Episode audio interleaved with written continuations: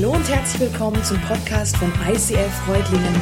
Schön, dass du den Weg im Web zu uns gefunden hast. Ich wünsche dir in den nächsten Minuten viel Spaß beim Zuhören.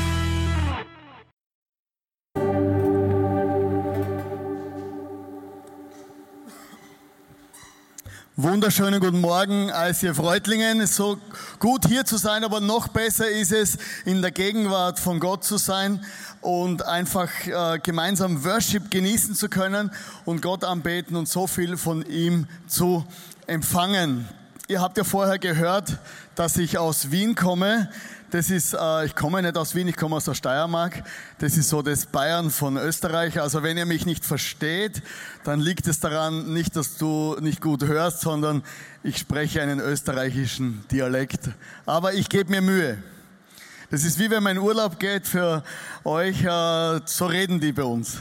Und deswegen äh, könnt ihr euch einfach kurz darauf eintunen, dass ich so rede, wie wenn du im Urlaub wärst. Also Urlaubsfeeling verbreiten. Danke, Mike. Wo ist er? Ah, da ist er. Danke vielmals für deine netten Worte vorher. Das ist ja wirklich cool. Äh, wir sind jetzt seit 13 Jahren im ICF Movement und äh, Mike äh, ist schon noch länger in, in diesem Verein dabei. Und manchmal denkt man sich wirklich als Pastor, warum tut man sich das alles an? Und dann reden wir zusammen und denken, ja, der tut sich ja auch an. Und ich sehe ja viele Leute, die Höhen und Tiefen haben, viele Leute, die Dinge wieder aufgeben. Aber ich möchte euch wirklich sagen, im Mike und in der Bianca habt ihr Leute, die treu sind und die einfach durchziehen. Und deswegen haben sie einen großen Applaus verdient und viel Respekt. Weil ich weiß, es ist manchmal nicht einfach. Du bist im geistlichen Kampf, du bist im Management, du musst dich um Locations kümmern, um Luftballone, die platzen während der Celebration und alles Mögliche zwischen Locations, Gebäude bauen. Und das ist oft nicht so einfach. Ich liebe Baden-Württemberg. Nicht nur wegen den Maultaschen. Das ist richtig. Also, das ist ja der Moment, wenn du im Worship stehst und denkst, so kurz bevor der Predigt, wo kriege ich eigentlich bis morgen Maultaschen her? Die, die muss ich ja mit heimbringen. Äh, wir haben viele Schwaben bei uns in ähm, ICF in Österreich, in Vorarlberg, in Wien. Wir waren ja überall in der Gründung involviert und die meisten sind in Finanzministry. Das heißt, Österreich steht gut da, weil sich die Schwaben um unser Geld kümmern. Und für mich ist Baden-Württemberg äh, immer ein emotionaler Moment. Ich komme hier zu Hause, äh, nach Hause, weil vor 30 Jahren äh, bin ich das erste Mal nach Baden-Württemberg gekommen. Ich war damals schwerst drogenabhängig, heroinsüchtig, äh, musste aus Wien flüchten und war kurz vor dem Sterben und junge Christen im Süden von Baden-Württemberg in Lörrach, die haben mich aufgenommen, haben mich zu Jesus geführt. Ich habe meine ersten äh, intensiven Begegnungen mit Jesus hier in Stuttgart gehabt, also hier in Stuttgart. Für mich ist ja alles Stuttgart. Ich denke, Lörrach ist gerade ums Eck. Ich habe einen Freund eingeladen und habe gedacht, komm vorbei schnell, bis ich gemerkt habe, das sind ja drei Stunden oder so. Er kommt nicht.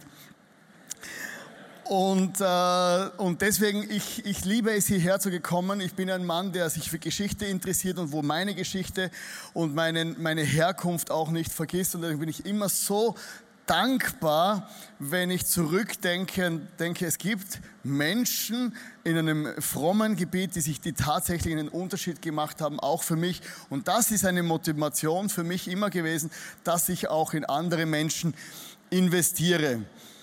Also mein geistliches Leben fing hier an und es ist wie gesagt schon 30 Jahre her, das ist eine lange Zeit und die Zeit vergeht ja schnell. Und man hat ja im Leben Erwartungen. Ich weiß nicht, wie es dir geht, was du vom Leben erwartet hast. Ich habe im Leben ganz viele Dinge erwartet und wir werden heute am Hand von Petrus ein paar Dinge uns anschauen, wie wir vielleicht mit unseren Erwartungen, aber auch mit unseren Enttäuschungen umgehen können, damit wir am Schluss besser dastehen wie am Anfang. Wenn wir von Petrus reden, reden wir natürlich übers Fischen. Äh, ist ganz klar, er war ein Fischer und ich bin auch ein leidenschaftlicher Fischer. Ich habe hier ein Bild mitgebracht, das bin nicht ich. Äh, das ist der Leo Bigger. Ich, wir, Leo und ich, wir wurden eingeladen zum Fischen und wir sind dann nach Norwegen gegangen und Leo hat einen Fisch gefangen. Ich habe mir dann gedacht, wenn der Leo einen Fisch fangt, der keine Ahnung hat, dann werde ich einen größeren Fisch fangen. Und die Realität war, ich war in Norwegen fischen und fing diesen kleinen Minifisch. Das ist sehr demütigend für einen Fischer, aber die Geschichte ist noch nicht zu Ende.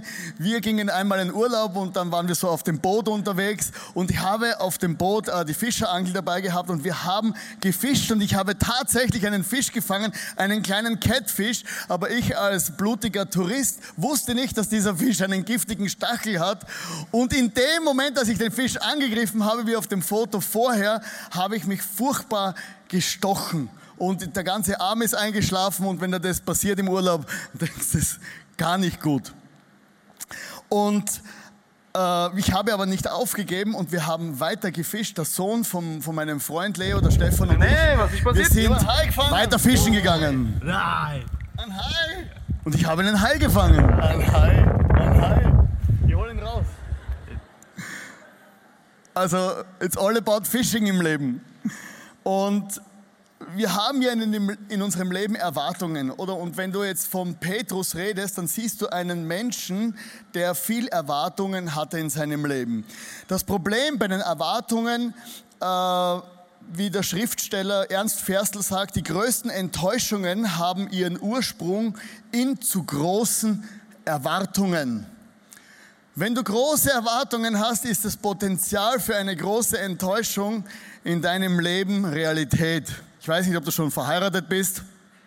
Wir sind jetzt 18 Jahre verheiratet und ich hatte so Erwartungen, die meine Frau fast alle erfüllt hat, aber sie hat gewisse Enttäuschungen mitmachen müssen, weil sie sich denkt hat, da kommt der Prinz und der rettet sie und äh, alles und dann war es am Schluss ich. Und deswegen müssen wir in unserem Leben bei unseren Erwartungen wirklich genau hinschauen, was sind göttliche Erwartungen und was kann ich von Gott erwarten, was kann er von mir erwarten und was ist vielleicht etwas, wo Gott mit mir in einen Prozess gehen möchte. Wir haben hier alle unser, wir haben hier die Linie unseres Lebens. Also das ist so, das fängt irgendwann an und das hört irgendwann auf. Wir wissen im Nachhinein, wann es anfängt, aber wir wissen nicht im Vorhinein, wir selber, wann es aufhört. Die anderen wissen, wann es für uns aufgehört hat, aber das hat dann nichts mehr mit uns zu tun. Und wir haben in unserem Leben, wie auch Petrus, so einen Berufungsmoment. Also jeder Einzelne hat irgendwann einen Anfang. Vielleicht äh, bist du heute gläubig und denkst, ja, ich kann mich noch erinnern. Oder vielleicht glaubst du noch gar nicht an Gott, aber hast trotzdem irgendwann schon was empfunden, dass, Gott, äh, dass es Gott gibt und du irgendwie von ihm gerufen wurdest, weil du heute ja zufällig in einer Kirche sitzt, könnte das ein göttlicher Moment heute für dich sein. Und Petrus hatte auch diesen Berufungsmoment, das lesen wir im Lukas-Evangelium. Jesus sagte zu Simon, hab keine Angst, von jetzt an wirst du Menschen fischen. Und sobald sie am Ufer angelegt hatten, ließen sie alles zurück und folgten Jesus nach. Also das war dieser Moment, sie haben plötzlich diesen Jesus gesehen und es kam Jesus und der redete in ihr Leben rein. Und sie verließen alles und folgten ihm nach. Sie gingen quasi all in mit einem Blankoscheck, wussten nicht, wo es hingeht. In Markus, Im Markus Evangelium lesen wir, und das sind die Namen der zwölf, die er erwählte. Simon, dem er den Namen Petrus gab, Jakobus, Johannes, die Söhne des Zebedeus. Ihnen gab er den Beinamen Donnersöhne. Also wenn du zwei Söhne hast, wäre das gut, kannst du Donnersöhne nennen. Aber er, von seiner Berufung weg bekam er diesen Namen Petrus, von dem wir wissen, dass es Fels heißt. Und er wurde er wurde berufen in etwas, das noch vor ihm lag und er nicht wusste, wie sich das Ganze entwickeln wird. Und da ist ja das Problem, oder das kennst du vielleicht, äh, dieses, dieser, dieser Moment von diesem vielversprechenden Jungen. Ich habe ein Bild mitgebracht von so einem kleinen Jungen, haben wir da genau so. Einfach, das ist so dieser Hochtalentierte, der wird es mal zu etwas bringen, der muss nur herausfinden, was er will. Und die Kinder wachsen so auf, diese Talentierten, die Berufung, du kommst zum Glauben und du musst nur herausfinden, was du willst, sagt dir dann der Pastor oder deine Leiter oder deine Eltern. Irgendwann musst du einfach nur herausfinden, was sie und du merkst, so einfach ist es gar nicht. Und auf der anderen Seite merkst du diese Begabung und Aufstrahlung, das ist wie so, so diese Lucky Luke-Typen. Der Mann, der schneller zieht als sein Schatten und er profitiert von seinen Begabungen, seiner Ausstrahlung und von seiner Berufung. Und Petrus hatte auch diesen Ehrgeizmoment, diesen Berufungsmoment. Er wurde plötzlich vom Sohn Gottes selber in etwas reingerufen, das er sich nicht ausgesucht hat. Er hat gemerkt, hey, ich bin jetzt ein Berufener. Und es geht so richtig los. Jetzt geht's los. Ich war ja bis zum 20. Äh, Lebensjahr, wie ich vorher gesagt habe, drogenabhängig. Und als ich dann zum Glauben kam, hat man mir gesagt, ja Gott hat Großes mit dir vor. Und ich dachte mir, ja logisch. Ich habe die Kirche angeschaut und mir gesagt, da muss man jetzt was verändern. So kann das nicht weitergehen hier. Ich muss mal da was umkrempeln und irgendwas machen, weil das alles so langweilig sich angefühlt hat, aber sehr liebevoll. Und ich hatte so diesen Berufungsmoment, Gott möchte mich gebrauchen, aber es war wirklich noch sehr, sehr weit weg. Irgendwann wenn du jetzt zum Beispiel so wie ich äh, aus, aus so einem extremen Hintergrund kommst, dann hast du so in der Kirche deine Fans.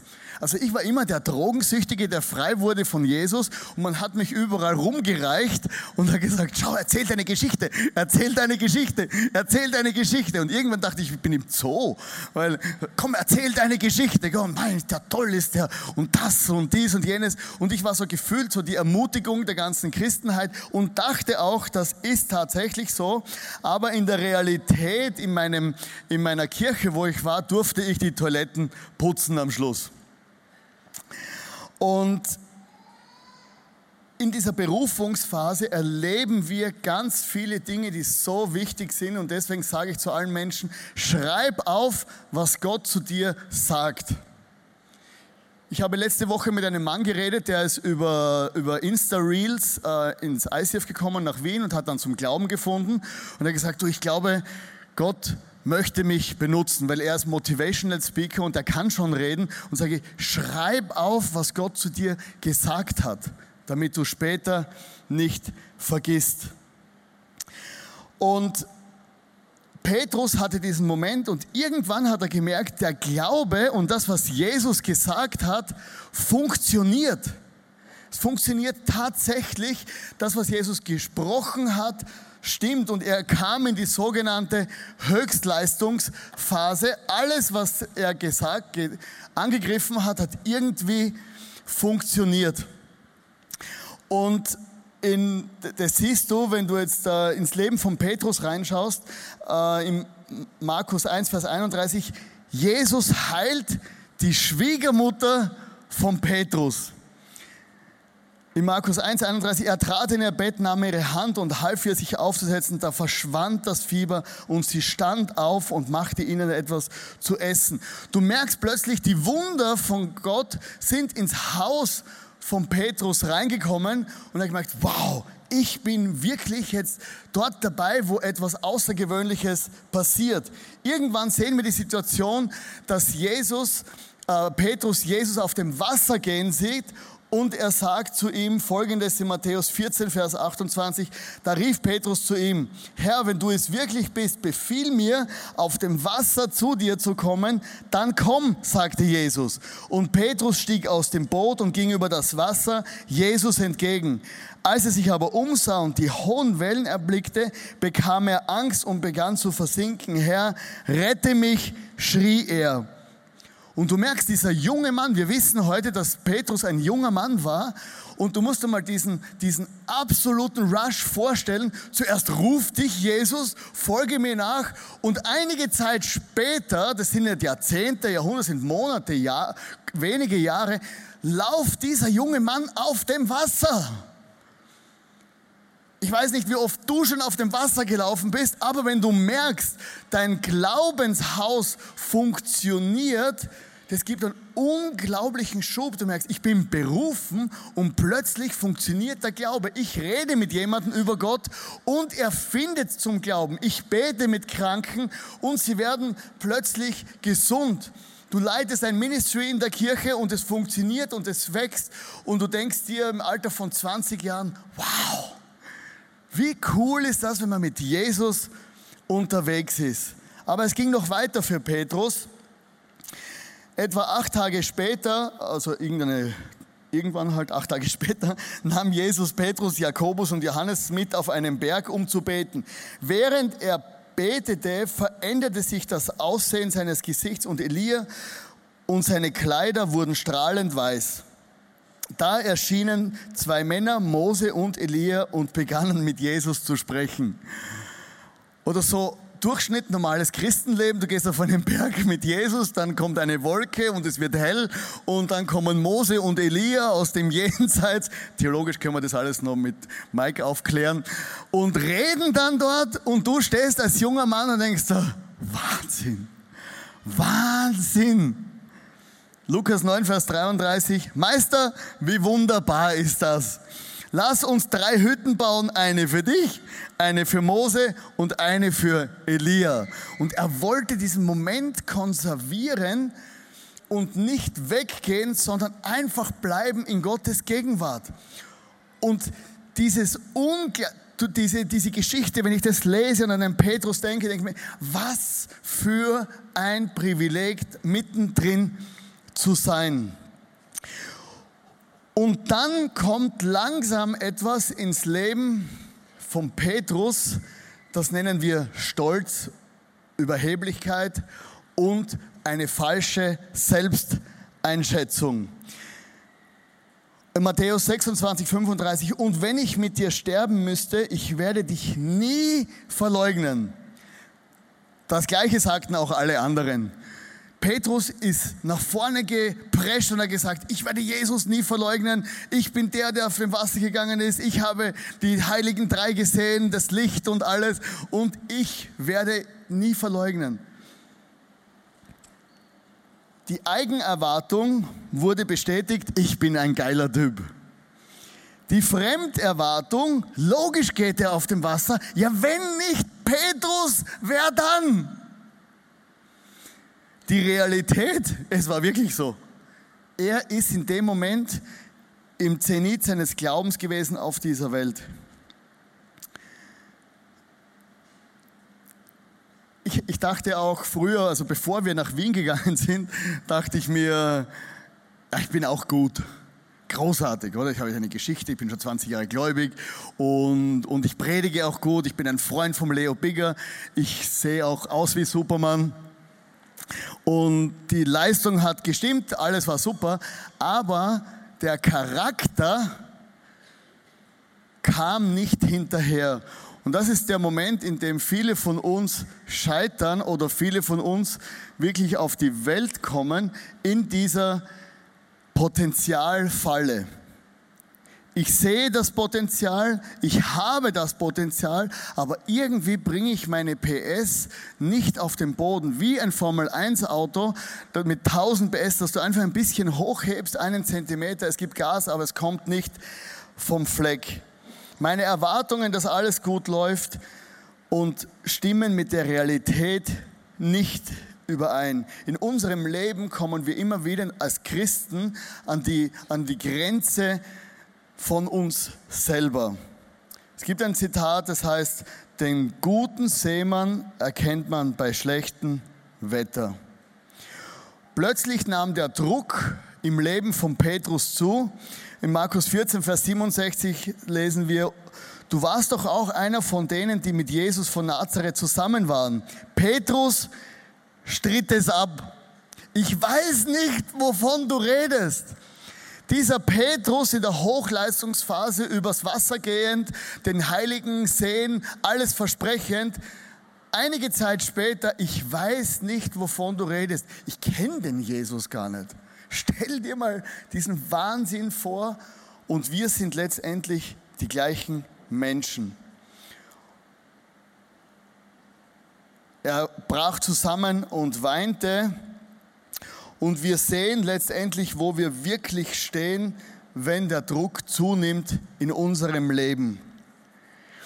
Als meine Frau und ich damals nach Wien gegangen sind, also das klingt immer so spektakulär, nach Wien, ah, jeder will nach Wien gehen.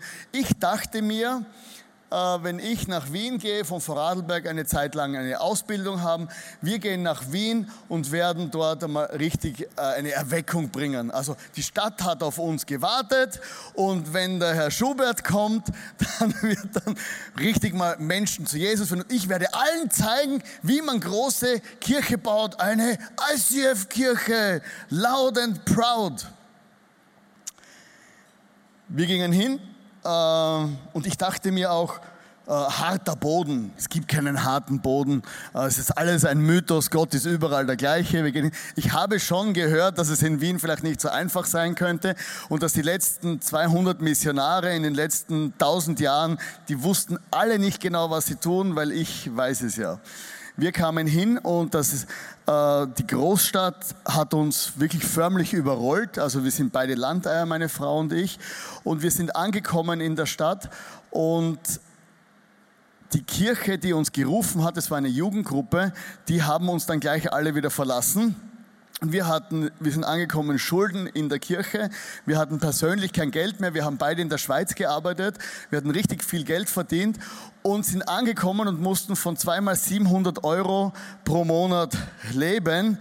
Und die Leute, die uns alles versprochen hatten, haben uns letztendlich verlassen und wir standen da mit einem Haufen Menschen, die eigentlich gar nicht wussten, was wir hier tun sollen. Und in diesem Moment dachten wir, wir haben unser ganzes Leben an die Wand gefahren, äh, kein Geld mehr und meine Frau bekam noch Depressionen, weil sie waren das erste Mal aus ihrem kleinen Schweizer Dorf raus und hatte dann Heimweh bekommen. Und sie stand das erste Jahr am Balkon und gesagt, ich halte diese Emotionen nicht mehr aus. Ich springe vom Balkon. Und das waren so die Momente, wo ich gedacht habe, das darf nicht wahr sein. Gott, du hast gesagt, wir sollen nach Wien gehen. Alles hat darauf hingedeutet und jetzt haben wir unser Leben ruiniert im Namen von einer Kirche. Ich war im Burnout-Modus, weil der Druck so hoch war. Die Kirche schrumpfte, die Leute kritisierten uns, verließen uns, wir hatten keine Freunde und es kam etwas in unser Herz, das ist die große Enttäuschung. Es ist anders gekommen, wie wir uns das gedacht haben. Meine Frau hat Ausschläge bekommen am ganzen Körper und ich war ein Jahr lang jeden Tag mit meinem Handy in der Hand und dachte mir, ich rufe jetzt den Leo an und sage, wir brechen die Übung ab, ich werde meine Frau nicht opfern auf dem Altar vom ICF. Und Jemand hat mich mal gefragt, ob ich gedacht habe, aufzugeben. Ich habe ständig gedacht, aufzugeben. Also nicht einen Tag, nicht ein, eine Woche, nicht einen Monat. Ich habe die ersten zwei Jahre, habe ich mir regelmäßig gedacht, wann finde ich endlich die Möglichkeit, wieder zu gehen. Wir haben eine Strategie entwickelt, wie wir die Kirche an die Wand fahren können, dass sie uns rauswerfen. Das war einfach wirklich unmenschlich aus meiner Sicht. Gott hatte letztendlich einen anderen Plan und hat uns das zugemutet. Aber für uns ist die Frage immer, was machen wir, wenn die Enttäuschung von uns so groß ist? Wenn wir am Aufweg sind und wenn alles gut läuft und wenn dann der Hammer so groß wird, dass wir das Gefühl haben, wir können das nicht ertragen. Es gab einen Mann, Judas, der hat eine Strategie gewählt, das war der Exit. Judas ist einfach aus dem Leben davongelaufen und hat sich selber umgebracht. Eine grausame Variante, das Leid zu lösen. Aufgeben, sich schämen, davonlaufen. Ich verlasse die Kirche, weil ich enttäuscht bin. Es kam anders. Es war am Anfang alles so schön ich gebe mein Ministry auf, ich riskiere nichts mehr, damit ich versagen kann. Ich lasse bleiben mit dem Risiko für Jesus und Menschen wollen einfach davonlaufen. Und du hast beide Möglichkeiten. Du hast immer bei zwei Möglichkeiten. bei der Enttäuschung den Exit zu wählen, aus einer Ehe, aus einem Ministry, aus einer Kirche, deinen Job verlassen, die Firma aufgeben, das Land verlassen. Gut, manchmal wird es gar nicht schlecht, wo es wärmer ist. Oder du gehst einen Schritt weiter. Und das ist letztendlich der Punkt, mit dem ich dich heute ermutigen möchte.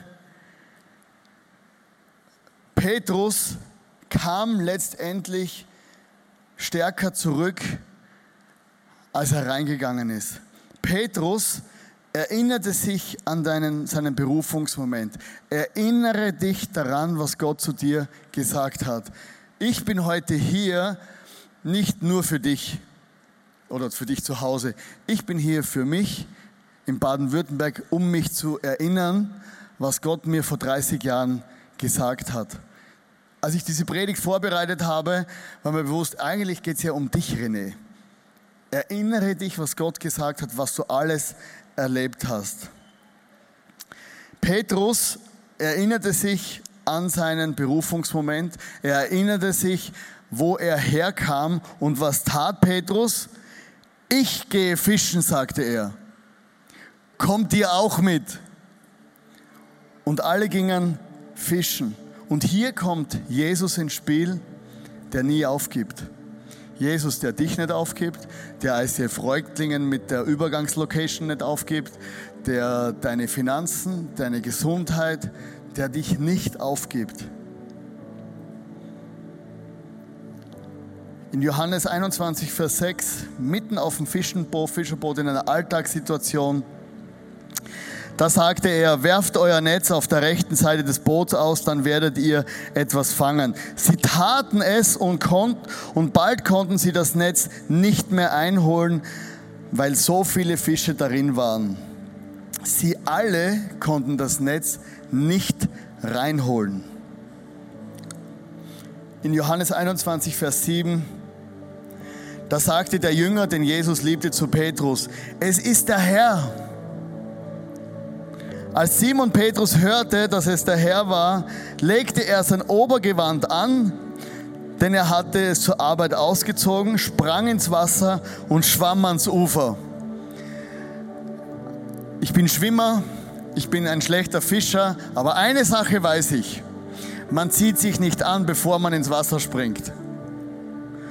Offensichtlich war dieser Petrus dermaßen begeistert, oder verwirrt, dass er einfach, das ist jetzt meine Interpretation, ich finde es lustig, dass er seine Kleider angezogen hat, ins Wasser gesprungen ist und er schwamm ans Ufer. In Johannes 21, Vers 11, da stieg Simon Petrus ins Boot und holte das Netz an Land. Obwohl es mit 153 großen Fischen gefüllt war, zerriss das Netz nicht. Vorher konnten sie das Netz gemeinsam nicht rausziehen und dann zog er das Netz alleine raus. Das Comeback von Petrus war, wenn wir die Geschichte anschauen, stärker als sein Anfang. Seine Berufung wurde wahr. Er ging durch diesen Prozess bis in die tiefsten Enttäuschungen von sich selber aber er hörte hier nicht auf und Jesus geht mit uns diesen Weg weiter.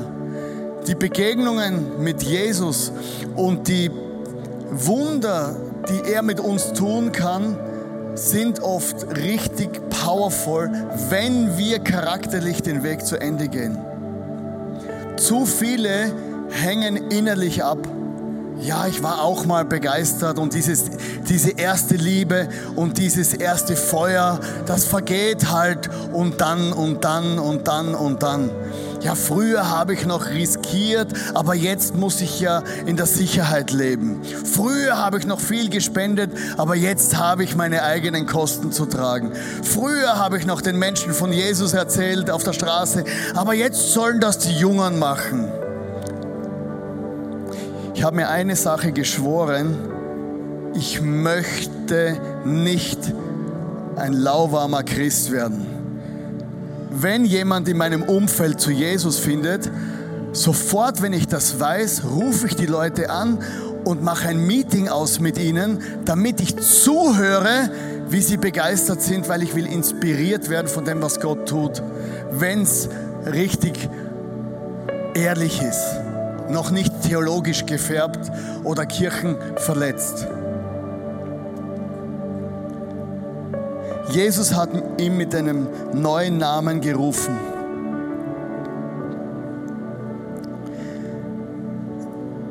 Die Entscheidung, warum wir nach Wien gegangen sind, war eigentlich relativ einfach. Vor, 25, vor 30, 35 Jahren, ganz viele Jahre, habe ich in Wien angefangen, Drogen zu nehmen an einer gewissen U-Bahn-Station.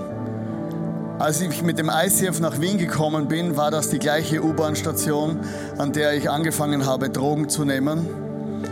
An dieser U-Bahn-Station war die Kirche und ich habe das Evangelium gepredigt. Und ich wusste, das ist der richtige Platz. Und weil ich wusste, was Gott gesagt hat, konnte ich auch mit meiner Frau dort bleiben. Was auf Social Media schaut immer alles so nett aus. Aber das Leben ist oft härter und auch mit Jesus, wir müssen durch unsere Prozesse selber gehen mit ihm. Das macht niemand für uns und kein Mensch weiß, wie es dir geht. Kein Mensch weiß, wie du in deiner Krankheit bist, wie schwierig die Ehe ist, wie schwierig deine Schule ist. Kein Mensch. Aber Jesus weiß es. In Römer 11, Vers 29 steht, denn die Gaben, die Gott gibt und die Berufung, die er ausspricht, bereut er nicht. Sie gelten für immer. Das, was Gott mit dir vorhat und was er für dich berufen hat, dass du sein Kind bist, dass du, das, dass du predigen sollst, dass du anderen von Jesus, dass du lieben sollst, dass du etwas bewegen sollst auf dieser Welt, das hört niemals auf. Ich habe einen Freund, der ist 90, der stirbt schon, seit er auf der Welt ist. Der, mein Freund, der Gary, ich habe ihn schon so oft zum Abschied besucht. Er lebt immer noch. Ich war noch nie bei ihm und habe ihn jammern gehört über seine Schmerzen, über seine Leukämie, sondern ich ging immer ermutigt und voller Freude weg. Es ist nie zu Ende mit dem, dass Gott mit dir Geschichte schreiben will. Vielleicht gibt es noch viele so Österreicher, die irgendwann mal Leute in Baden-Württemberg brauchen, die einen Impact haben auf ihr Leben. Vielleicht gibt es Menschen in deinem Umfeld, für die hat Gott dich berufen. Du bist ihr, ihre einzige Bibel, die du liest. Und ich möchte dich heute einfach ermutigen, egal wo du bist in diesem Prozess, dass du nach vorne gehst, dass wenn du in Enttäuschungen bist und Dinge nicht verstehst, dass du Gott vertraust, weil er hat einen Plan und meint es gut, egal wie groß dein Versagen war, egal wie groß die Sünden sind, die Menschen an dir gesündigt haben. Und ich würde gerne mit uns gemeinsam beten und nicht nur ich für dich, sondern wir für uns, weil ich brauche das im täglichen Leben. Ich möchte dranbleiben. Ich möchte in einer Generation leben, die begeistert bleiben von diesem Gott, weil Gott hat sich nicht verändert. Auch wenn ich mich verändere, Gott hat sich nicht verändert.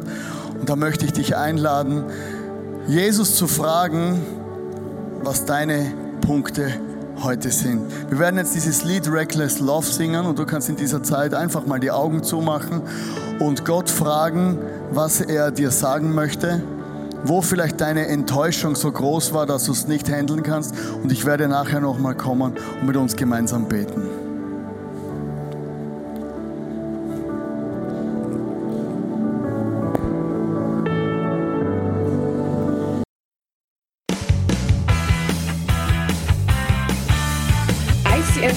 ich sage Dankeschön fürs Reinklicken. Weitere Infos findest du unter www.icf-reutlingen.de.